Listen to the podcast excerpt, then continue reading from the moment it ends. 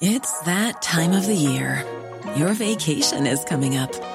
You can already hear the beach waves, feel the warm breeze, relax, and think about work. You really, really want it all to work out while you're away. Monday.com gives you and the team that peace of mind. When all work is on one platform and everyone's in sync, things just flow wherever you are. Tap the banner to go to Monday.com.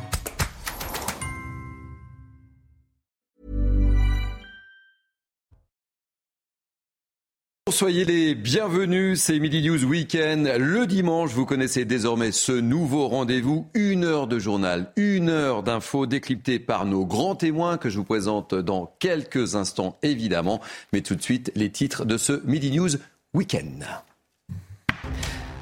À la une de ce journal, on va vous parler de l'état d'esprit des Français, avec notamment la hausse des prix des carburants, les restrictions annoncées, la nécessité de faire des économies.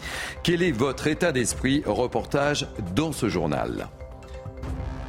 La guerre des bandes, véritable fléau de notre société. Dans l'Essonne, une quarantaine de véhicules ont été détruits. Les riverains craquent littéralement. Nos équipes se sont rendues sur place. L'extrême droite à la porte de l'Italie. Le parti de Giorgio Meloni et ses alliés font la course en tête dans les sondages pour les législatives. Les Italiens votent aujourd'hui. Comment nos voisins italiens ont-ils pu en arriver là? Décryptage et explication avec l'excellent Alberto Toscano, politologue italien. Enfin, on va reparler de Lyon et de son maire écologiste Grégory Doucet avec une nouvelle affaire qui risque de faire du bruit, je vous le parie, entre caméras de surveillance et urinoir. Grégory Doucet a fait son choix. On vous dit tout dans ce journal. Midi News Weekend, c'est donc parti. Voici mes grands témoins qui vont m'accompagner durant cette heure. J'accueille avec beaucoup de plaisir Naïma M. Fadel, essayiste. Très heureux de vous accueillir sur Naïma. Patrice Arditi, éditorialiste. Bienvenue, cher Patrice. Arthur de Vatrigan, cofondateur de l'Incorrect. Il y a longtemps que je ne vous avais pas vu, euh, Arthur. Vous, me manquez, je suis ravi de revenir. Vous aussi. Et puis, j'accueille avec énormément de plaisir Alberto Toscano, politologue italien. Buongiorno. Ah, Et on buona va- domenica. Et on va beaucoup parler d'Italie dans ce journal. On va débuter ce journal par un sujet qui nous concerne tous. Le pouvoir d'achat est la première préoccupation des Français et des Françaises aujourd'hui.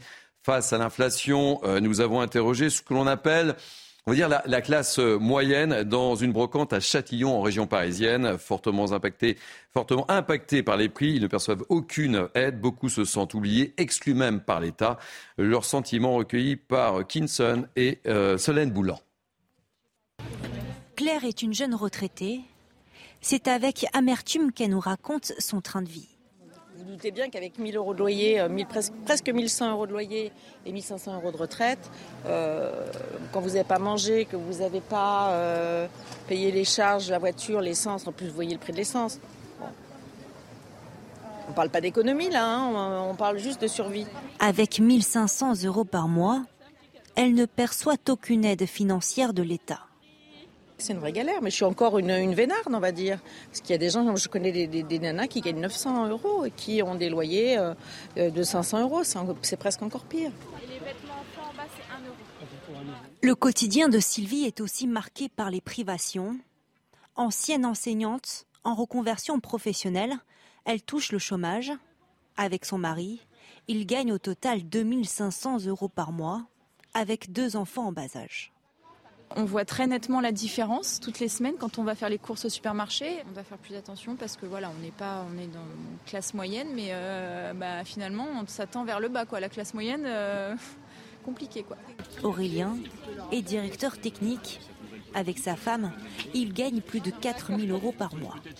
Il se décrit comme chanceux, mais avec deux enfants, ils ont appris à vivre différemment. Quand on voit que le gouvernement nous demande de réduire euh, notre, euh, notre température de chauffage à l'intérieur, enfin, on se demande jusqu'où ils vont aller pour, euh, pour nous demander de faire des économies. Jusqu'à la fin de l'année, avec les impôts, c'est un peu plus compliqué. On pioche dans les réserves. Puiser dans les ressources, c'est précisément ce que redoute cette classe moyenne, trop souvent oubliée des aides publiques. Alors, dans ce contexte difficile, les Français, vous le savez, vous le comprenez, ont besoin d'aide. On va faire un état des lieux de ces aides, justement, avec Elisa Lukowski. D'abord, euh, ces aides qui profitent à tous, à l'ensemble des Français, comme la remise carburant instaurée le 1er avril.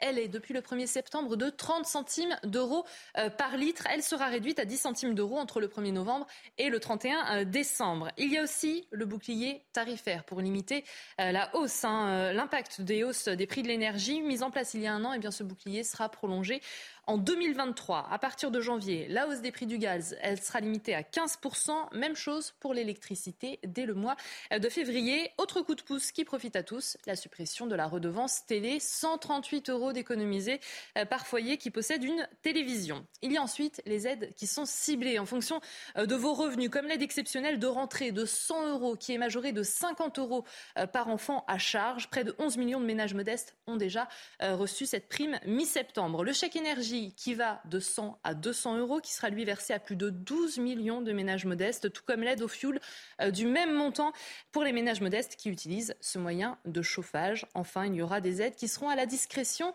euh, des patrons, comme la prime Macron qui a été renommée la PPV, la prime de partage euh, de la valeur. Elle peut aller jusqu'à 6 000 euros en fonction des situations. C'est une prime exonérée d'impôts sur le revenu et de cotisations et contributions sociales. Allez, très rapidement, un petit tour de table. Vous avez vu le reportage, euh, vous avez vu donc euh, ce, plan sur, les aides. Quelle est votre réaction, Naïma M. Fadel? Est-ce que le carnet de chèques va suffire? Ça ne va pas suffire parce qu'aujourd'hui, le carnet de chèques, euh, il cible toujours les mêmes catégories de personnes, c'est-à-dire les catégories, pardon, moyennes. Aujourd'hui, il y a les grands oubliés, effectivement, c'est les classes moyennes qui sont complètement, qui s'appauvrissent aujourd'hui, qui sont extrêmement impactés par toutes, euh, toutes les hausses sans avoir effectivement euh, les aides qui peuvent aller avec. Donc il y a un vrai problème parce qu'aujourd'hui, on n'a pas pensé euh, ces aides de telle manière à, pouvoir aussi alléger l'impact sur les, sur les classes moyennes. Arthur de Vatrigan. Oui, je partage l'avis de Naïma. C'est toujours le... les classes moyennes qui sont aujourd'hui les classes moyennes déclassées, donc qui sont plus les classes moyennes d'avant, qui sont euh, comme c'est une grande masse et que ça rend dans une fourchette qui est assez large, c'est très compliqué de cibler et qu'on ne peut pas malheureusement distribuer de l'argent comme ça à tout va en période d'inflation, en période où la dette ne fait qu'augmenter, avec le, le, risque de dévaloriser l'euro et derrière d'avoir des conséquences encore plus dramatiques. Mais malheureusement, aujourd'hui, le gouvernement Macron n'a pas le choix parce qu'il y a des impératifs immédiats et euh, les gens peuvent crever de faim, ne peuvent pas forcément avoir les moyens de se chauffer, avoir les moyens de payer son électricité, son gaz. Donc il faut ça. Mais ce n'est pas une réforme structurelle, c'est juste un temps euh, court.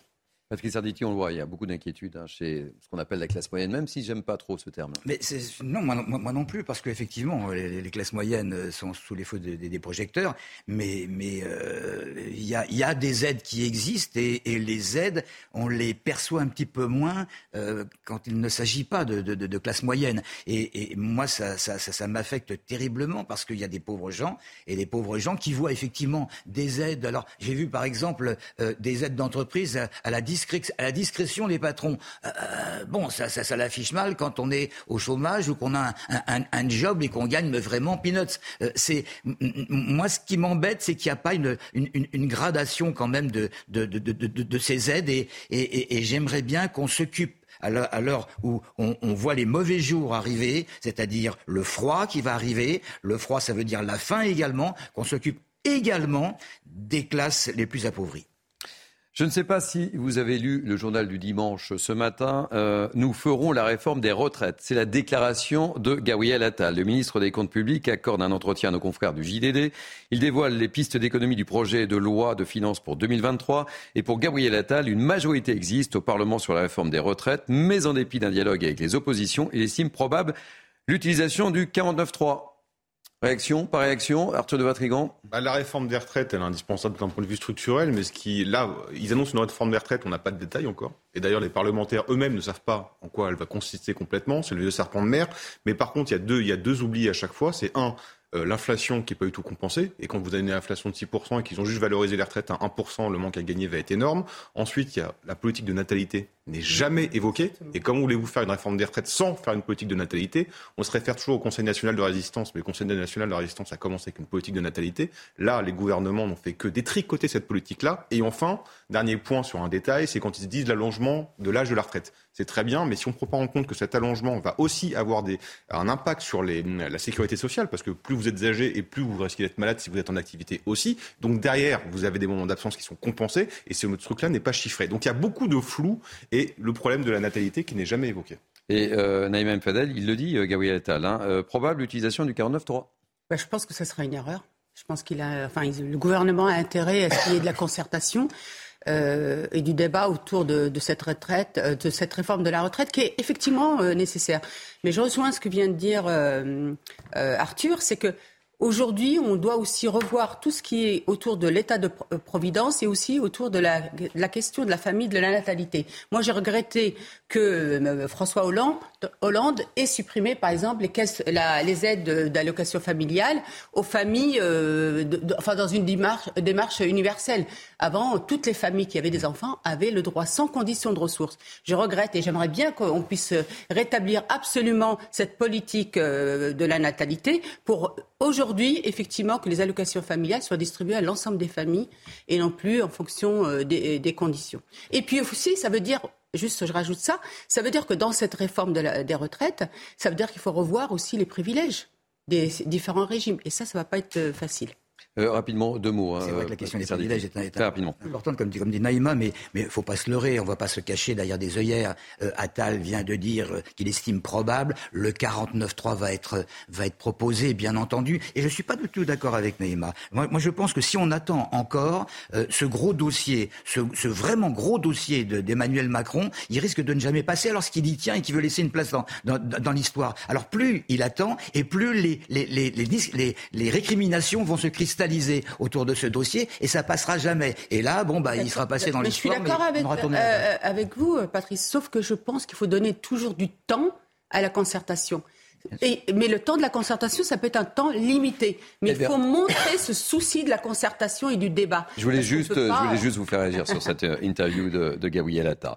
Euh, c'est un fléau euh, récurrent en Essonne. Les risques entre bandes de quartiers euh, rivaux, cela fait parfois des victimes parmi les jeunes eux-mêmes, malheureusement. Et puis au quotidien, c'est véritablement un enfer pour les riverains qui subissent. Cette semaine, ce sont une quarantaine de véhicules qui ont été détruits sur leur passage. Reportage de Fabrice Elsner, Jeanne Cancard et Valérie Labonne. Habitante du quartier du Pré-Barallon à Saint-Germain-les-Arpajons, Sabrina a été brutalement réveillée autour de minuit dimanche dernier. C'est quand on a regardé euh, par la fenêtre et qu'on a vu les jeunes en train de tout casser les voitures avec les battes de baseball ou euh, des, des, morceaux de bois, des morceaux de ferraille, tout ça. Ils sont plusieurs dizaines de jeunes d'une cité de Bretigny-sur-Orge à saccager les voitures en quelques minutes. Sabrina et ses voisins ne peuvent que constater les dégâts. Selon des témoins, tout est parti d'un différend entre cités lors de la foire aux haricots qui se déroulait à quelques centaines de mètres. En réponse, la bande rivale a organisé le lendemain un match retour en représailles dans la cité des Ardrais. Des saccages organisés que ce réparateur de pare-brise observe régulièrement. Des actes de vandalisme comme ça, a souvent. Ils font toute une rue ou tout un parking. Pour les habitants, cette violence gratuite est incompréhensible, d'autant que c'est à eux de payer la facture ça va nous coûter quelque chose. Oui. Parce que c'est à nos charges en fait. Alors que nous, on n'y est pour rien et tout. Une quinzaine d'individus ont été interpellés par la police. La plupart étaient déjà connus de leur service. Ils sont tous sous contrôle judiciaire en attendant leur procès qui se tiendra le 28 octobre prochain. Allez, on va prendre la direction de Marseille. En mars 2022, le ministère de l'Intérieur a publié les chiffres de la délinquance par territoire de 2021. Marseille, vous le savez, est l'une des pires communes en France en matière de cambriolage. Regardez ce reportage étonnant de Laure Para et on en parle juste après avec mes grands témoins. Sud-est de Marseille, février 2022. En une semaine, au moins quatre maisons dans ce quartier résidentiel se sont faites cambrioler. Parmi les victimes, notre témoin, elle préfère rester anonyme, elle nous raconte. Les voleurs, ils sont entrés par la cave, ils sont entrés dans ma chambre et là, ils ont tout pris. Tout ce que j'avais de valeur, les bijoux de famille, mais ce qui est épouvantable, c'est cette sensation de viol. Depuis, elle ne dort plus, elle a peur quand elle rentre chez elle on a une sensation d'insécurité grandissante. Il faut que le gouvernement fasse en sorte que la, population soit protégée. Des habitants qui ne se sentent plus protégés, il y en a dans le sud, mais aussi dans le centre-ville. Sur cette vidéo, trois individus agressent un homme pour lui voler son portable, un vol avec violence parmi tant d'autres. Mais il faut reconnaître qu'il y a de plus en plus de faits comme ça sur Marseille. Ça, cette, cette délinquance-là, elle est terrible. Donc je pense qu'aujourd'hui, on a mis le paquet sur le trafic de stupes, c'est très bien, ça a des effets. Donc, il faut mettre le paquet maintenant sur ces gens-là, sur ces, ces violences-là. Et il espère que les 100 nouveaux policiers qui viennent d'être affectés dans la cité phocéenne seront déployés un petit peu partout dans la ville et pas uniquement dans les zones où il faut lutter contre le trafic de stupéfiants. Arthur de, de Vatrigan, entre le reportage dans l'Essonne, euh, le reportage à, à Marseille. Euh, on- hier, on évoquait ce fameux classement de la France en termes d'insécurité, où la France se situe quand même derrière le, le Mexique. Tout ça explique cela, non?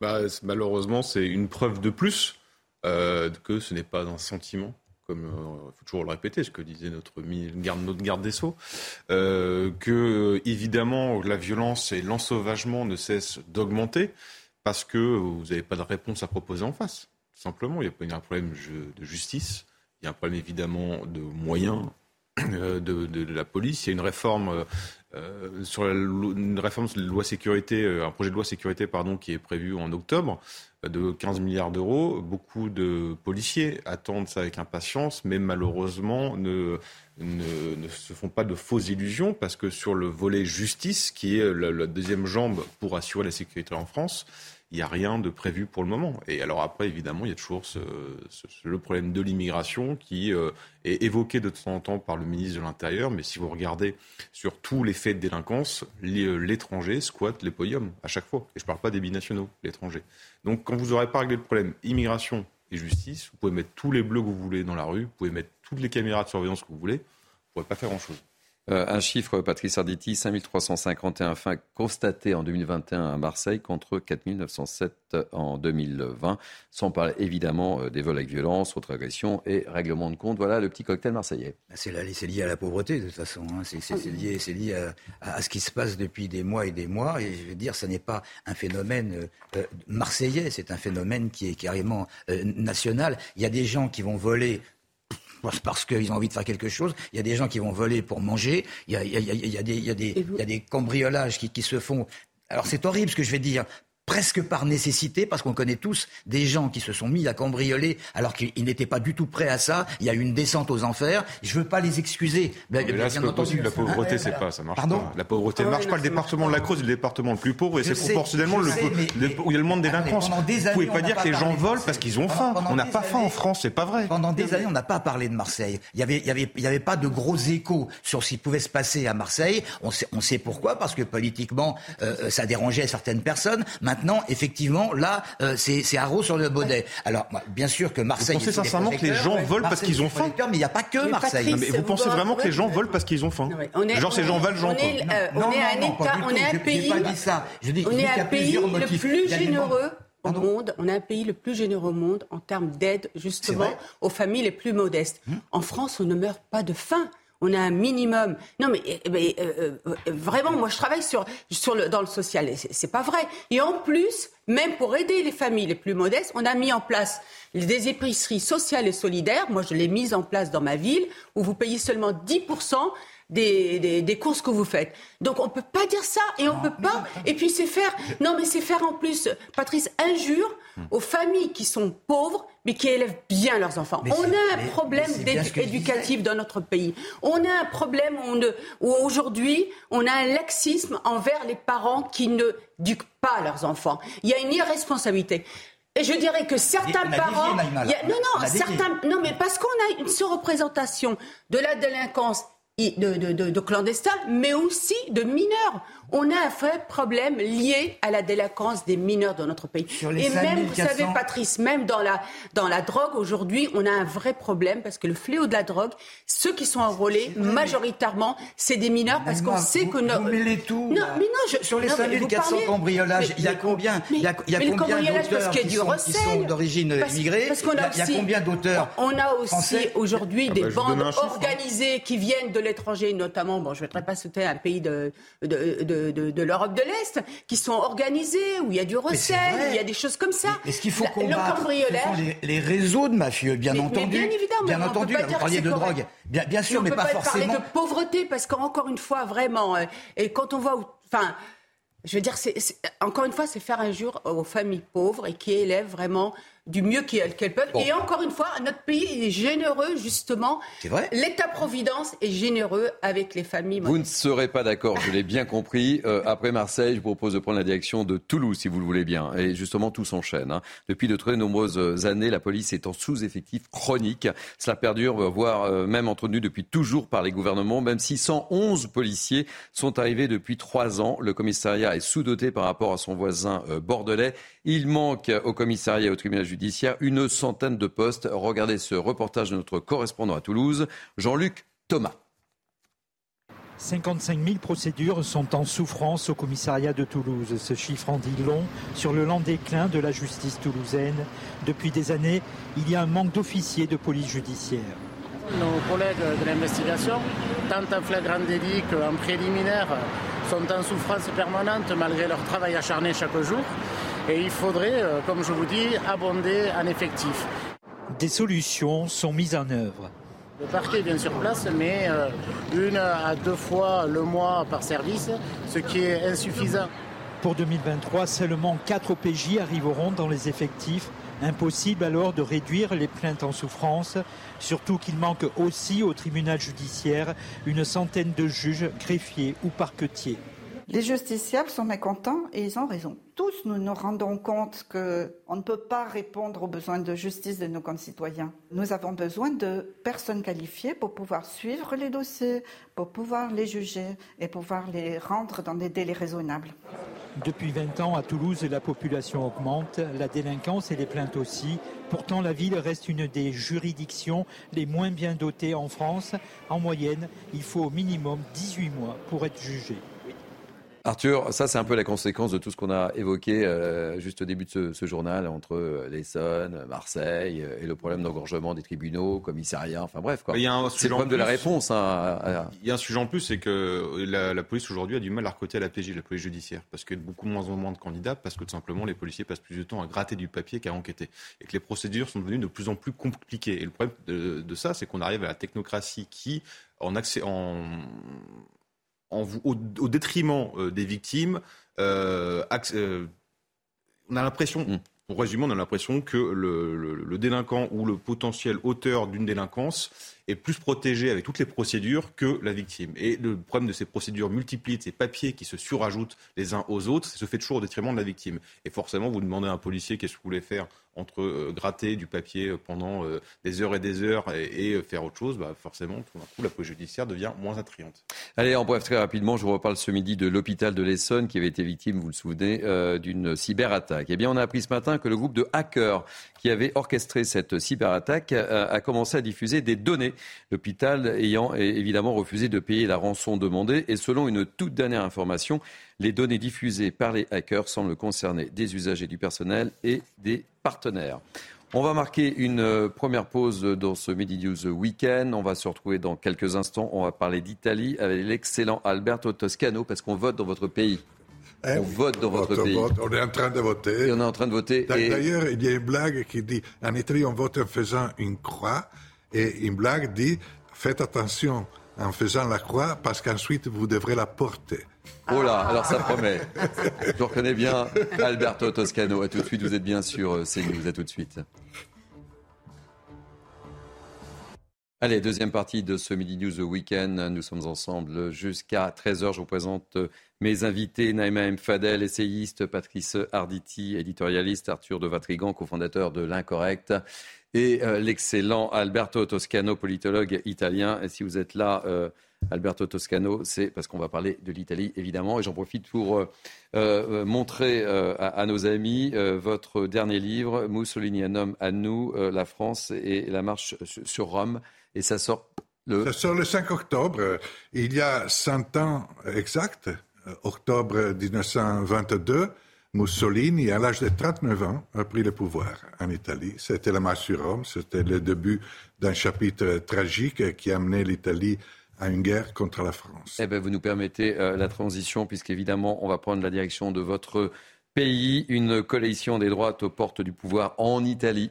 Euh, ce dimanche, 50 millions d'habitants sont attendus aux urnes pour élire les membres du Parlement, avec un pronostic quasi certain, vous nous le direz ou pas, celui d'un pays dirigé pour la première fois par une première ministre, Giorgia Meloni, présidente du parti d'extrême droite Fratelli d'Italia. Qu'en pensent vos euh, amis euh, italiens? Euh, C'est un reportage de Michael Dos Santos. Avec 25% des intentions de vote, Giorgia Meloni est aux portes du pouvoir. Des électeurs italiens conquis par le franc-parler de la présidente du parti Fratelli d'Italia. Elle a un profil politique que j'aime bien. Elle a toujours fait preuve de cohérence dans son discours et sa politique, alors pourquoi pas? Elle sera la première femme, premier ministre italienne. A l'inverse, certains craignent que la victoire de l'extrême droite signe le retour d'une politique rétrograde. Elle veut une société à l'ancienne. Avec elle, nous faisons un bond en arrière alors que nous devrions avancer avec les nouvelles technologies et les changements. D'après ce qu'elle a déclaré sur les droits des femmes, sur les droits des jeunes, sur les droits en général, je prévois un retour de moins 50 ans en arrière. Quelle que soit l'identité du vainqueur, d'autres espèrent que la hausse des tarifs de l'énergie soit l'une des préoccupations du futur Premier ministre. Il devra résoudre le problème des prix de l'énergie et essayer de faire baisser les prix. Sinon, nous n'avancerons pas. Le problème à résoudre est le prix de l'énergie. Il faut donc trouver une solution pour les entreprises et les familles. Des familles qui pourraient déserter les urnes, l'abstention pourrait s'élever à plus de 30%. Bon, je me tourne vers vous, évidemment, euh, Alberto Toscano. Euh, quelle est votre réaction sur ce qui se passe dans, votre pays? C'est la réaction euh, qui revient à notre débat. C'est-à-dire, les sujets sont les mêmes dont vous avez parlé jusque-là. C'est le coût de la vie, dont l'énergie, à premier lieu l'énergie. En Italie, d'ailleurs, il n'y a pas de centrale nucléaire. Le, le sujet énergie est très sensible. Ensuite, l'immigration, euh, et tous les problèmes. Donc, c'est dire si, en réalité, les problèmes de l'Italie sont les mêmes que la France, d'une façon peut-être parfois différente, perçue d'une façon différente, mais les problèmes en réalité sont les mêmes. Les solutions, le manque de solutions est le même. La, la recherche de solutions est aussi la même. Et, et je termine, la conséquence sur la démocratie est la même, dans le sens que le taux d'abstention en Italie, dont vous venez de parler, est pratiquement celui qu'on a enregistré en France. Alberto, si je vous suis bien, euh, puisque la situation est la même, nous, ça n'a pas été le cas. Il y a 89 députés euh, RN euh, au sein de l'Assemblée nationale. C'est-à-dire que l'étape prochaine en France, c'est. la loi ce qui risque de se produire chez vous. On ne connaît pas encore les résultats, puisqu'on vote actuellement. Hein, mais... La loi électorale n'est pas la même. Mm. Et donc euh, le niveau dont on parle pour Giorgia Meloni et son parti Fratelli d'Italia est plus ou moins le 25%, et c'est Marine Le Pen au premier tour des présidentielles, plus ou moins 25%, 24, 25, on est sur ce niveau-là. Donc, la conséquence est différente euh, pour deux raisons en réalité. Tout d'abord, l'Italie a dédouané depuis longtemps l'extrême droite. Ça a été pendant les années 90. L'extrême droite, en réalité, fait partie de la dynamique du pouvoir. Elle était à l'opposition pendant la dernière législature, mais on ne conçoit pas un a priori qui dit jamais l'extrême droite au pouvoir. Non, même les Italiens de gauche imaginent l'hypothèse, ne sont pas, d'accord, mais ils ne considèrent pas comme une catastrophe absolue nationale le fait que Giorgio Meloni puisse être au pouvoir. Encore faut-il que les règles démocratiques soient respectées. Et le point est là. Et cette majorité, cette nouvelle majorité qui sortira probablement euh, des, urnes d'aujourd'hui, pourra, pourra peut-être poser euh, des propositions de réforme constitutionnelle, mais jamais cette constitution démocratique et antifasciste italienne pourra être changée dans son intégralité, dans sa signification. L'Italie d'aujourd'hui est une démocratie solide. Alors, qui est justement cette fameuse Giorgia Meloni euh, Qui est-elle précisément? Son portrait avec Thomas Chama, et je vous fais réagir juste après. Elle est donnée comme la grandissime favorite des élections législatives en Italie. À 45 ans, Giorgia Meloni et son parti Fratelli d'Italia pourraient bien être en position de diriger l'exécutif italien grâce à des alliances avec les autres partis de la droite radicale. Députée depuis 2006, l'ancienne journaliste se présente comme femme, mère et chrétienne. Régulièrement accusée d'avoir des idées fascistes, la parlementaire eurosceptique milite pour des mesures de restriction de l'immigration et pour la défense de valeurs conservatrices, des thèmes de campagne auxquels sont particulièrement sensibles ses électeurs. J'ai eu la chance de la connaître quand elle était plus jeune. Je sais que c'est une personne de culture démocratique qui parle quatre langues. Les attaques contre elle sont dues à la jalousie parce que c'est une femme intelligente, forte, libre et honnête. Je ne sais pas si un gouvernement de centre droit peut apporter des solutions à l'Italie, car les problèmes sont mondiaux. Il n'y a pas de solution magique. Parfois, il faut changer. Une avance dans les sondages de Giorgia Meloni scrutée de près par la Commission européenne qui s'inquiète de l'arrivée d'un nouveau gouvernement souverainiste au sein de l'Europe. Alors Alberto, c'est qui euh, cette euh, Giorgia Meloni? Elle, elle nous dire, vous l'italien? Je suis une femme, je suis une mère, je suis chrétienne. C'est ça qu'elle dit. Hein. Elle parle l'italien avec un fort accent romain hmm. et les langues étrangères avec beaucoup moins d'accent. Elle est autodidacte en réalité. Elle a l'âge qu'Emmanuel Macron. Et elle est sans doute nostalgique dans son cœur, au moins, du fascisme. Et au moins de Benito Mussolini. Elle est gentille avec Benito Mussolini, mais elle ne peut plus le dire, évidemment, et pour cause. Elle doit entrer au pouvoir. Elle est nationaliste. Elle est eurosceptique. Elle, quand elle parle de l'État, elle dit jamais l'État. Elle dit notre nation. Elle dit la relation entre notre nation et la nation française. Donc cette idée de nation et de nationalisme est profondément ancrée dans son esprit. Elle va gagner. Elle va gagner. Elle va gagner. Ça, mmh. ah, je sais pas, des pas, mais n'était pas des prophètes. Mais, mais le, je, je, crois qu'elle qu gagnera. Je crois que cette coalition, en plus, cette horrible loi électorale italienne, horrible, qui mélange proportionnel et euh, majoritaire à un seul. Alors qu'on voit Silvio Berlusconi qui est en train de voter au moment où vous parlez, Alberto euh, Toscano, je tenais à vous le signaler. Silvio Berlusconi qui fait partie. Moi, je peux vous dire pour qui il va voter. Ah ouais. Pour Berlusconi. Ah.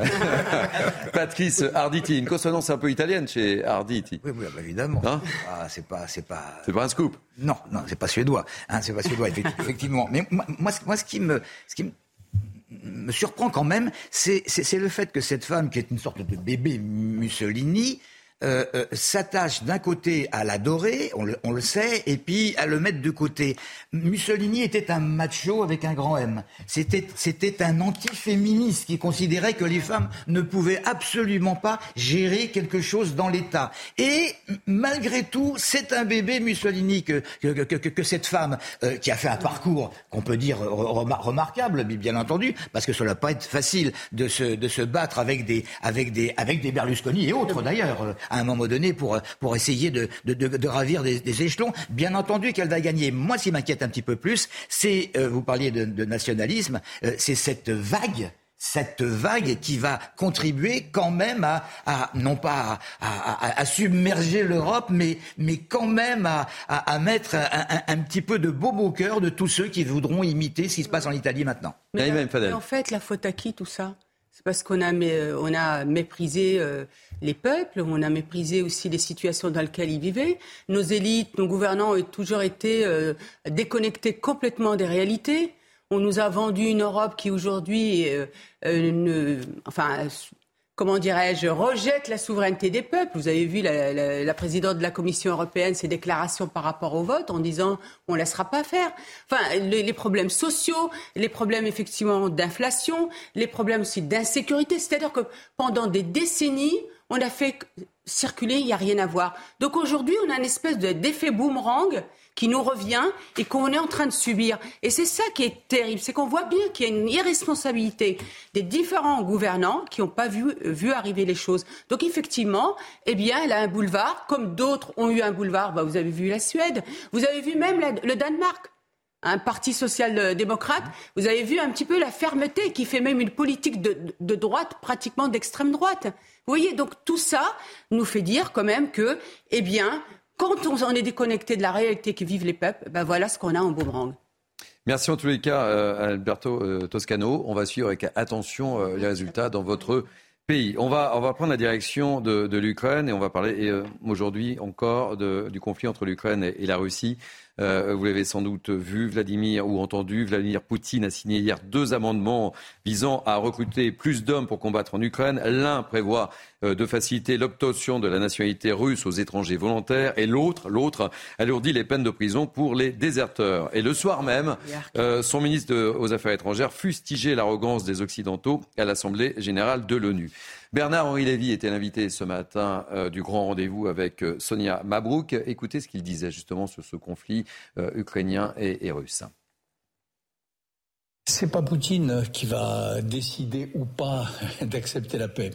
c'est le peuple russe, c'est l'armée russe, c'est les hommes de troupes qu'on envoie comme la chair à canon qui un jour vont décider s'il continue à se battre et à mourir, euh, ou s'il décide d'arrêter cette sinistre mascarade. C'est les peuples, vous savez, dans des guerres de ce genre, euh, et dans les guerres en général, il y a un moment où les stratégies d'état-major sont euh, dépassées par la, vérité des peuples. Alors, Harold Iman, vous êtes avec nous, vous êtes le spécialiste des questions internationales et, vous suivez ce conflit depuis le départ. Quand on écoute Bernard-Henri Lévy, il pose un peu la question de la, révolte du peuple russe. Pour faire simple, euh, je serais tenté de dire, est-ce que le peuple russe peut renverser Vladimir Poutine? C'est un peu ça qu'il veut dire, non? Oui, et euh, on doit penser à la fin du communisme euh, lorsque l'armée euh, soviétique déployée en Afghanistan euh, avait euh, quand même généré un mouvement de, dégoût, de rejet chez les mamans, chez les familles, chez les jeunes qui ne voulaient pas partir en Afghanistan, qui était une guerre déjà à l'époque sans but final. Et par la suite, le parti a implosé et l'armée a essayé de bloquer, puis n'a pas débloqué. Bref, des choses peuvent se passer en Russie et c'est sans doute euh, tout cela que fait référence euh, Bernard-Henri euh, Lévy. Alors, est-ce qu'il parle d'un coup d'État militaire ou est-ce qu'il parle d'un refus de servir par des centaines de milliers de soldats? je pense qu'il fait un mélange de tout cela, mais on a déjà vu cela en Russie et Vladimir Poutine, certes, a un taux d'approbation élevé, mais euh, il ne, déchaîne pas la folie amoureuse des masses non plus, qui le tolèrent beaucoup plus qu'ils ne l'aiment. Merci beaucoup pour votre éclairage, Harold Iman. Ce dimanche 25 septembre 2022 est une journée importante. C'est la journée nationale d'hommage aux harkis et aux autres membres des forces supplétives qui ont combattu aux côtés de l'armée française durant la guerre d'Algérie. Euh, on se le rappelle, en septembre 2021, le président de la République demandait pardon aux harkis, reconnaissant euh, un abandon de la République française 60 ans après, oui, 60 ans après la fin de la guerre d'Algérie. Le Parlement a définitivement adopté en février dernier, un projet de loi de réparation. On fait le point sur ces aides avec un reportage de Michael Dos Santos et Laurent Sélarié. Ils sont allés rencontrer la communauté Harki à Amiens.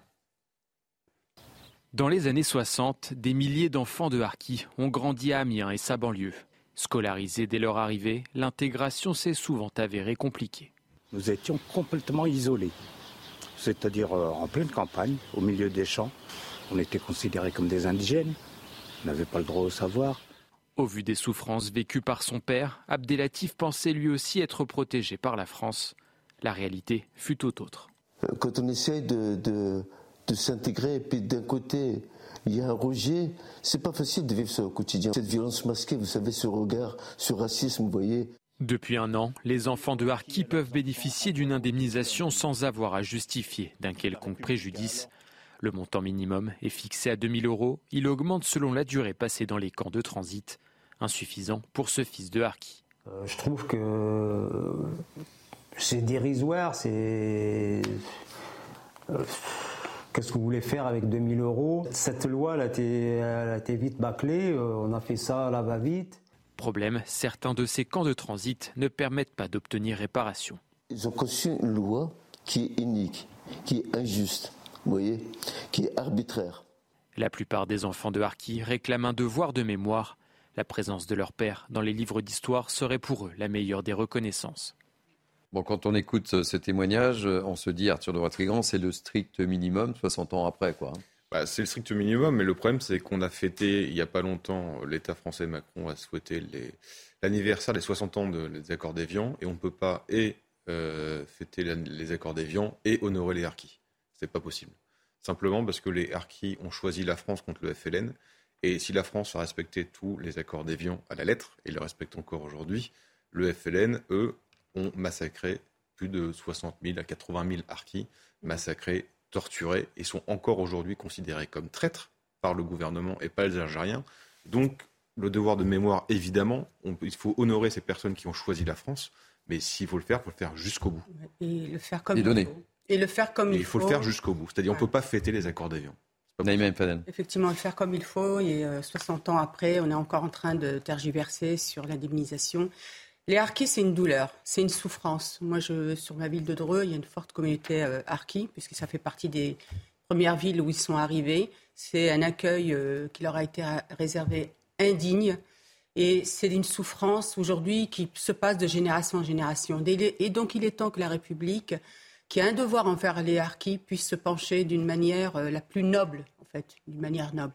Je voudrais juste vous citer une exposition, les harkis et Dreux, euh, qui actuellement est exposé à Dreux. Vous pouvez le, trouver sur le site aussi euh, de la ville. Et je voudrais rendre, hommage à l'Office national des anciens combattants et au sous-préfet Xavier Luquet qui a fait un beau travail avec notamment les associations d'Arki de Dreux.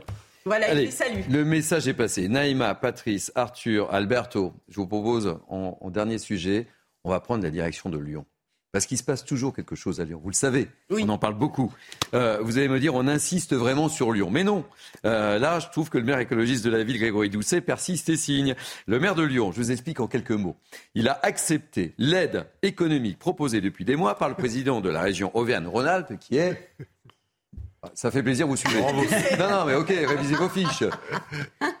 Et Laurent Wauquiez, une aide, non, non, mais si vous dormez, dites-moi, euh, une aide à la base destinée à euh, sécuriser la ville, notamment avec des caméras de vidéosurveillance. Seulement, Grégory Doucet a décidé de faire un autre choix. Je vous dis rien, je vous dis tout, on regarde le sujet, on en parle rapidement.